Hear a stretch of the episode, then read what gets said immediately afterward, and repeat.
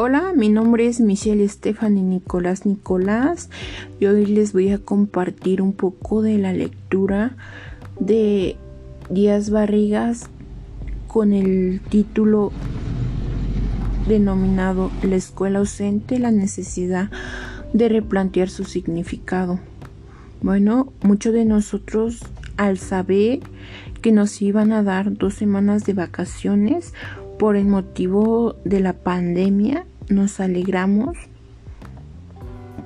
Eh, tanto los niños de mm, nivel primaria como de preescolar, secundaria y nivel medio superior.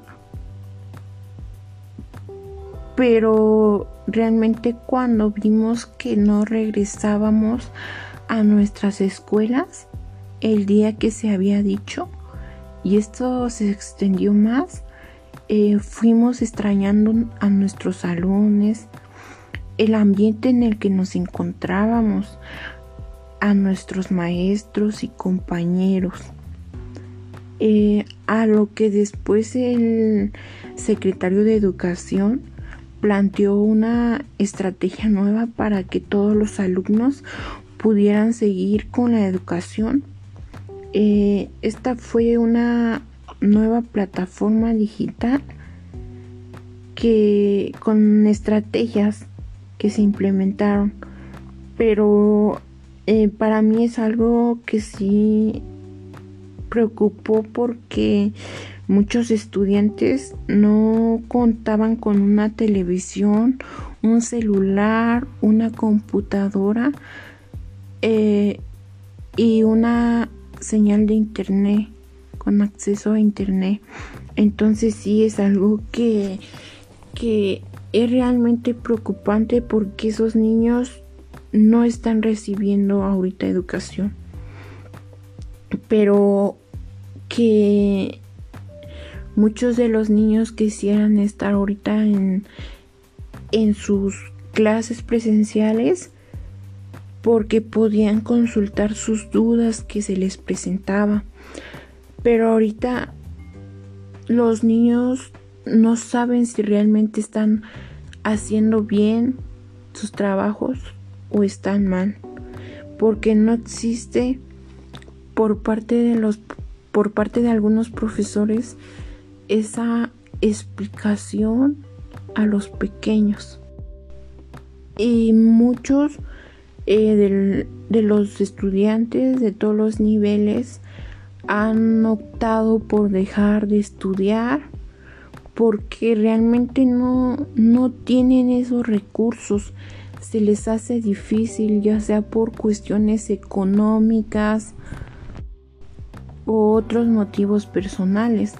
Entonces yo creo que esto sí es un gran problema que, que estamos viviendo y que nos vino a afectar a la mayoría de los estudiantes.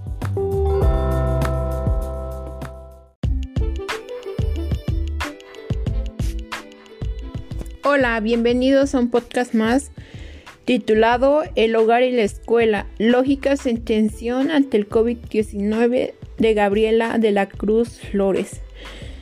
Acá en este texto se habla de cinco tensiones, las cuales son actividades laborales versus actividades escolares.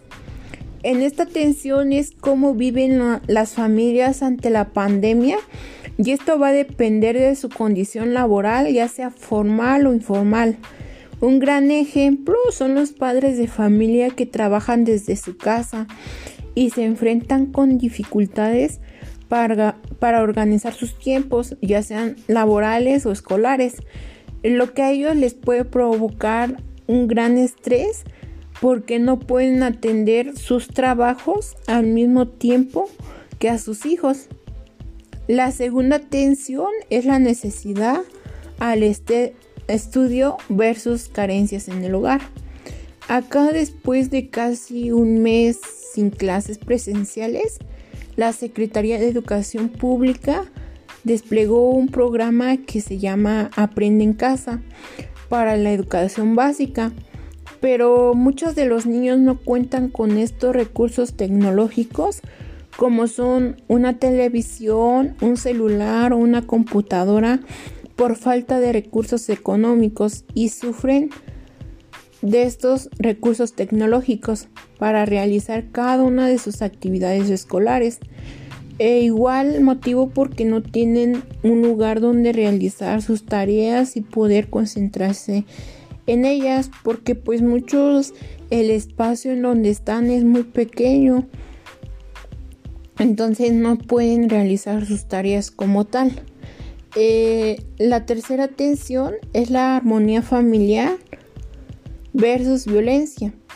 Aquí es donde los niños sufren de violencia en sus casas por parte de sus padres. Entonces para ellos además de que la escuela eh, no solo es un espacio para que aprendan, sino también lo toman como una protección durante el tiempo que se encuentran en el salón de clases. Y tenemos la cuarta tensión que son demandas de la escuela versus apoyo familiar.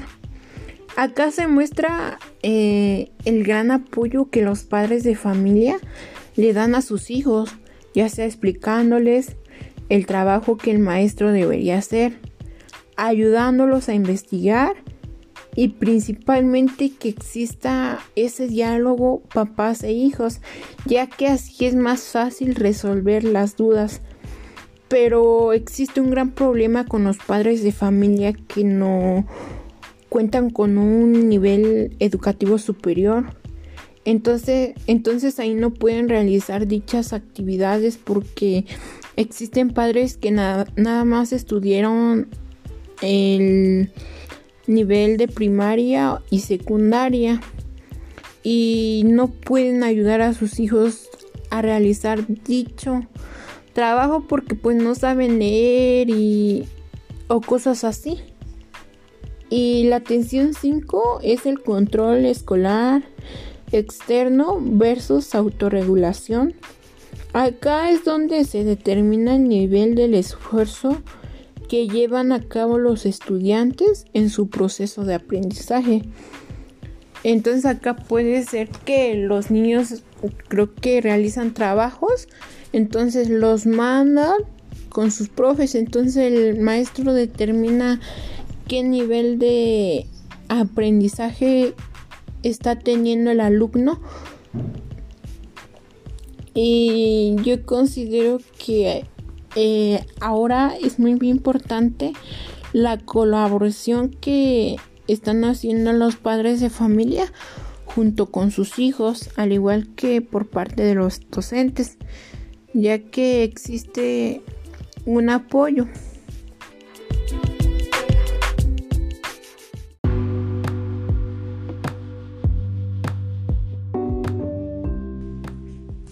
Hola, bienvenidos a otro podcast más. Hoy les compartiré una lectura que desde mi punto de vista me pareció excelente y se titula La pandemia en la escuela entre la opresión y la esperanza del autor Sebastián Pla. La pandemia vino a cambiar a todo el mundo y uno de ellos fue la educación, donde la escuela fue trasladada del salón de clases a los hogares, que quienes toman el papel de docentes son los padres de familia, ya que están apoyando a sus hijos en la realización de sus tareas y actividades. Pero muchos tenemos falta de seguridad o de confianza ante el futuro que vendrá día a día. Y esta lectura más que nada nos invita a una reflexión oportuna ante los retos que se están presentando en la educación y en la sociedad. En el texto se muestra una gran presión sobre las desigualdades que estamos viviendo ahorita, donde nos permite analizar los grandes retos que se presentan a los docentes y a nosotros como estudiantes, como país y a las familias. Y en este reto es poder entender que la educación nos habla de un futuro, que la educación es la esperanza de la sociedad que a través de esta pandemia, de esta contingencia, nos ha generado miedo y ansiedad. Eh, nos dice que la educación que dice este autor se ha visto como una negación ante esta desigualdad que vivimos, donde hace falta de infraestructura para poder contemplar programas de estudio que sean creativos e innovadores a través de la virtualidad. Pero el gran reto es poder brindarle a los alumnos un futuro donde podemos generar una educación de calidad a pesar de la pandemia. Y esto va a ser la esperanza y el gran reto que tenemos. Por otro lado, la educación es posible. Y claro que sí es posible.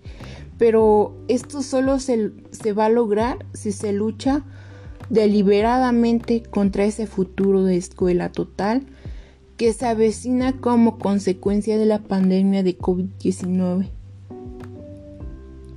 Y como lo dijo Sebastián Platt, hay que luchar por una escuela que contra la virtualidad invente nuevas formas de corporidad, que sea comunitaria en un círculo cercano y solidaria a escala nacional. Y creo que es una gran lectura y por eso los invito a que la lean. Gracias.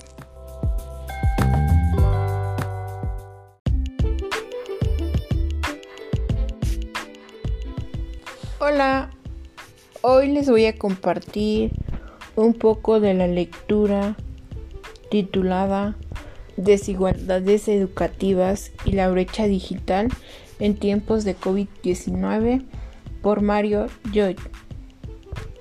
En esta lectura nos habla de una llamada brecha digital.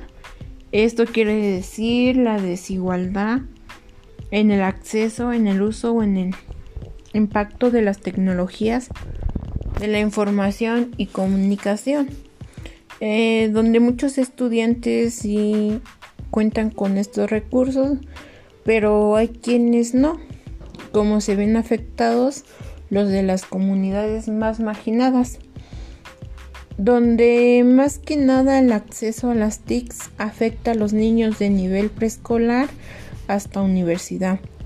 Y menciona una gran diferencia que hay entre las escuelas públicas y privadas, ya que las públicas tienen los alumnos mayor facilidad de tener sus clases en línea porque cuentan con los recursos tecnológicos y los profesores tienen un mayor conocimiento sobre las TICs, mientras que las escuelas públicas no se tienen estos recursos, a lo que optaron por una enseñanza a través de televisión y radio.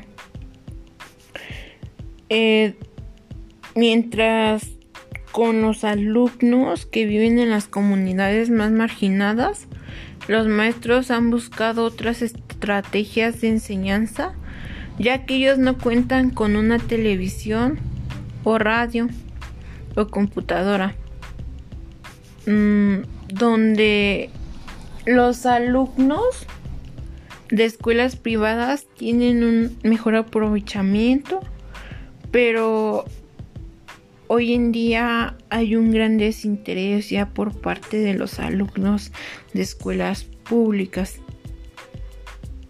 Pero mientras todo esto, hubo un gran apoyo por parte de la UAN, ya que donó tablets con tarjetas de internet a los alumnos con condiciones más vulnerables. Otro claro ejemplo fue el programa federal de becas jóvenes construyendo el futuro que donó computadoras y celulares, pero realmente estos apoyos no satisfacen a todas las los niños que no tienen estas condiciones para estudiar. por lo que considero que debe de haber un poco más de apoyo por parte del gobierno. Este, y algo que, que quiero mencionar que dice este autor es el verdadero reto está en encontrar la forma de llevar una educación de calidad a todos los hogares mientras siga la contingencia. Tales esfuerzos son necesarios y urgentes para que las brechas digitales existentes no se traduzcan en brechas educativas de largo alcance en México y en el mundo. Espero que esta pequeña explicación les haya interesado y regresamos luego.